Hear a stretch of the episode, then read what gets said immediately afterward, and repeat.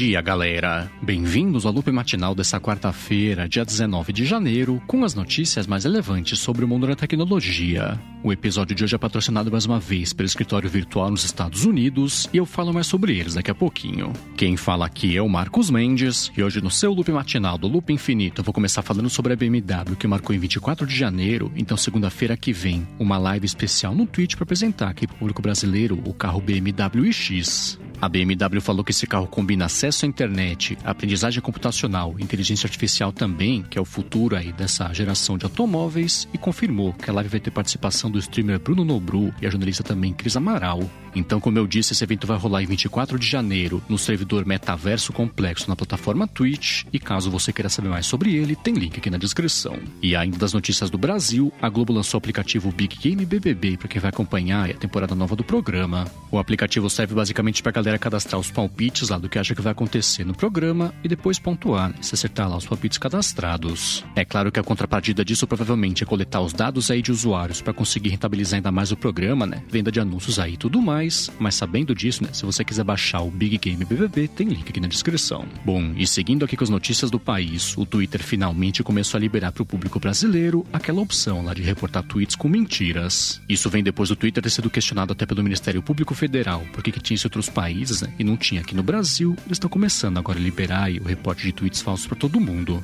Aí para reportar um tweet é só tocar naquele botão de reticências que aparece na direita de um tweet e depois escolher a opção denunciar um tweet no menu que aparece e seguir com o processo, né? Tem uma tela nova que aparece, na verdade a tela existia, mas a opção nova que é de reportar o tweet com informações enganosas. Aí feito isso, dá para escolher se esse tweet é sobre política, sobre saúde também ou sobre outros assuntos. Ele dá a opção, né? Também de reportado da pessoa silenciar, parar de seguir ou bloquear também a conta que reportou. Bom, e ainda sobre redes sociais, o TikTok está começando a testar com algumas pessoas a exibição de stories Stories lá, direto na aba For You. No ano passado, o TikTok anunciou que ia colocar Stories na plataforma com uma aba separada lá só para esses conteúdos, mas está unificando as coisas, né? Porque de acordo até com o feedback do pessoal que recebeu esse teste. Então eles estão começando a aparecer agora com um selinho que diz que aquilo é um story, né? Que fica na parte de cima lá, quando aparece o nome do usuário na publicação, e integraram lá naquele botão de mais para criar um story também, que saiu do menu lateral. Bom, e por último, sobre redes sociais, o Financial Times teve acesso a diversas patentes que o Facebook registrou sobre como é que ele vai começar a monetizar o metaverso aí quando ele lançar a coisa toda é o seguinte: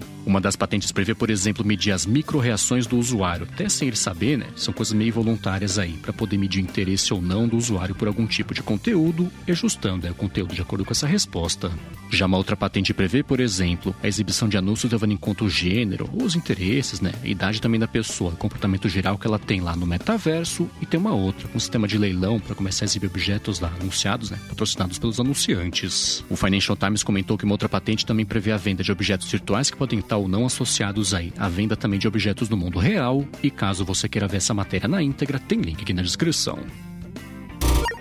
E enquanto isso, no mundo dos jogos, a Microsoft anunciou ontem a intenção de comprar a Activision Blizzard por 70 bilhões de dólares, um pouquinho menos aí, 69 bilhões de dólares na verdade. Esse preço é 45% maior que a avaliação que ela tem hoje em dia no mercado, né? Porque ela caiu uns 30% no último ano aí, com vários escândalos, até de parte de abuso contra funcionárias e coisa desse tipo. Isso levou à demissão de várias pessoas lá na parte mais do alto, né? Da Activision Blizzard. Aí no anúncio dessa aquisição, a Microsoft não comentou muito sobre esse assunto e falou só que espera, né? Com etapas regulatórias e tudo mais, concluir essa aquisição aí lá pro finalzinho do ano que vem, ela vai passar a ser dona aí de franquias né, que vão desde o Warcraft, Diablo também, até o Overwatch e Candy Crush. Agora, uma outra informação que a Microsoft deu ontem em meio a essa informação da aquisição é que ela passou da marca de 25 milhões de assinantes lá do Xbox Game Pass. Ela compartilhou essa informação no post de boas-vindas lá pro pessoal da Activision Blizzard, prometendo, né, sem dar muitos detalhes aí, que fazer de tudo para conseguir ter os jogos deles todos lá no Game Pass. Ela só não citou nenhum jogo nominalmente, né, claro, para não se forcar lá na frente em relação a isso, mas prometeu, né, que vai trabalhar para conseguir ter os jogos lá para quem assina a coisa toda. Bom, e ainda sobre os bastidores do mercado, tá seguindo em frente nos Estados Unidos, o projeto de lei que vai obrigar a Apple, por exemplo, a aceitar lojas paralelas lá de aplicativos, né, que não sejam da App Store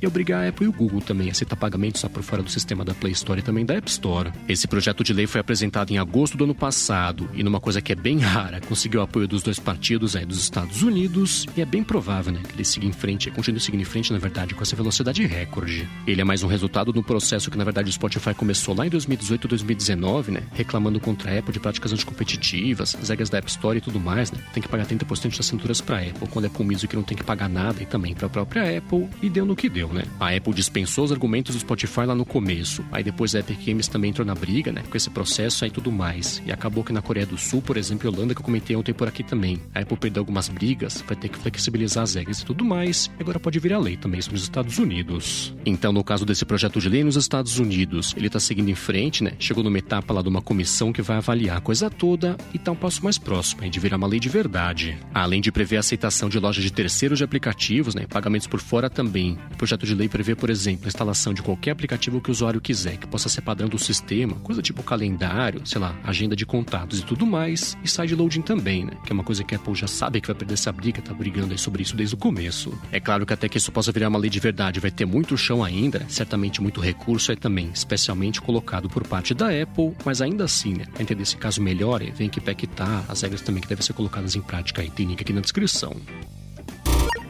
Bom, a seguir eu vou falar sobre o anúncio de verdade agora que rolou do processador X nos 2200 da Samsung, mas antes disso vou agradecer aqui o patrocínio do escritório virtual nos Estados Unidos, que fala com você, que também é empresa que está pensando, que precisa também começar a expandir a atuação para os Estados Unidos. Com o serviço do escritório virtual nos Estados Unidos, tem muito influenciador também que está usando. Você pode contar com endereço físico e fiscal também em Miami, né, para divulgar seus materiais promocionais aí, comunicação e tudo mais, e ainda receber comunicação, encomenda também, né, para poder direcionar depois para o Brasil. Lá você conta também com o número telefônico em Miami, com direito a ter transferência de chamadas via URA e atendimento trilingue, que é em português, em espanhol e inglês, ainda tem direito a abrir contas e bancos, é tudo, claro, legalizado e sem problema nenhum nos Estados Unidos. Além disso, também, dependendo do plano que você contratar, você pode usar a sala física que eles têm de reunião, né? Pra fazer reunião com o cliente aí pertinho do Aeroporto Internacional de Miami, o que é uma mão na roda, dependendo também da sua necessidade. Eles têm planos que vão do básico ao avançado para caber em todo tipo de bolso, atender também diferentes tipos de necessidades. E para ver os planos e valores no detalhe, é só você acessar o endereço escritório virtual no zeua.com.br.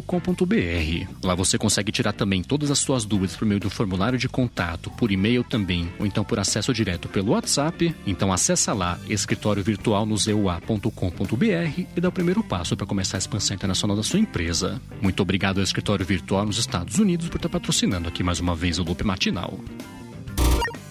Bom, vamos lá, né? Dia desses eu comentei por aqui que a Samsung não apareceu no evento que ela tinha marcado para anunciar o processador X dos 2200 e depois ela falou que ia anunciar esse chip novo aí, junto dos telefones também que ela tá para anunciar. Bom, dias depois agora parece que a Samsung mudou mais uma vez de planos e anunciou aí o processador X dos 2200, mas foi só ele, sem telefones aí pelo menos por enquanto. Ela falou que o chip novo do processo de fabricação de 4 nanômetros tem uma GPU da AMD, né, que oferece coisa tipo Ray Tracing, com aceleração de hardware, até sobramento de taxa variável também, que se você é dos jogos você vai saber do que eu tô falando. E se você não dos jogos. Aí não muda muito, né? É uma coisa bem específica para a parte gráfica e de resto é o seguinte. De resto ele abre caminho para capturas feitas em 8K para vídeo e até 200 megapixels aí para câmera do aparelho e o pessoal tá esperando, né? Que ele já faça parte aí do da linha, na verdade, Galaxy S22 que pode pintar o anúncio oficial lá fora em 8 de fevereiro.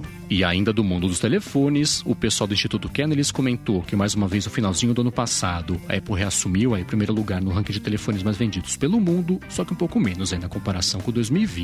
Eles falaram que no quarto trimestre do ano passado, o iPhone correspondeu a 22% do total global de telefones vendidos, o que foi 1% a menos aí na comparação com o finalzinho de 2020. Aí depois ficou a Samsung colada na Apple com 20%, e depois veio a Xiaomi com 12%, a Oppo com 9% e a fabricante chinesa Vivo com 8% do total. Foi a Samsung, né, que mais cresceu na comparação ano sobre ano, com aumento de 3%. Bom, e ainda sobre iPhones, encerrando aqui o episódio de hoje, a Apple registrou uns documentos lá com o órgão regulatório da Europa e da Ásia também, que protocolou que parece ser não só iPhone SE, mas uma versão nova e também do iPad Air. A timeline disso até fecha com o rumor que tem pintado por aí, né? Que em março, abril desse ano, a Apple vai apresentar um iPhone SE novo pro mercado, que vai ser basicamente igual à geração que existe hoje em dia, um aditivo é que ele vai ter 5G. Aí do lado desse novo iPad Air, o pessoal tá especulando que ele vai contar com um chip A15, vai contar com Center Stage também, né? Aquela função de videochamadas lá que deixa a pessoa centralizada na tela, mesmo quando ela se colocou móvel lá na chamada para lá e para cá, ele deve contar também com a opção é conectividade 5G. Isso aí, galera. O Loop Matinal do Loop Infinito vai ficando por aqui. Se você quiser se inscrever no canal do Loop Infinito no YouTube, o link tá aqui na descrição do episódio lá no loopmatinal.com junto com os links das notícias que eu comentei hoje. Agora, se você tem um podcast ou uma empresa, um serviço bacana e quiser anunciar aqui no Loop Matinal, manda um e-mail para comercial@loopinfinito.net pra gente bater um papo. Já se você quiser falar comigo no Twitter, procura por MVC Mendes que eu tô sempre por lá. Obrigado pela audiência, obrigado ao escritório virtual nos Estados Unidos pelo patrocínio aqui mais uma vez do Loop Matinal e eu volto amanhã de manhã. Falou!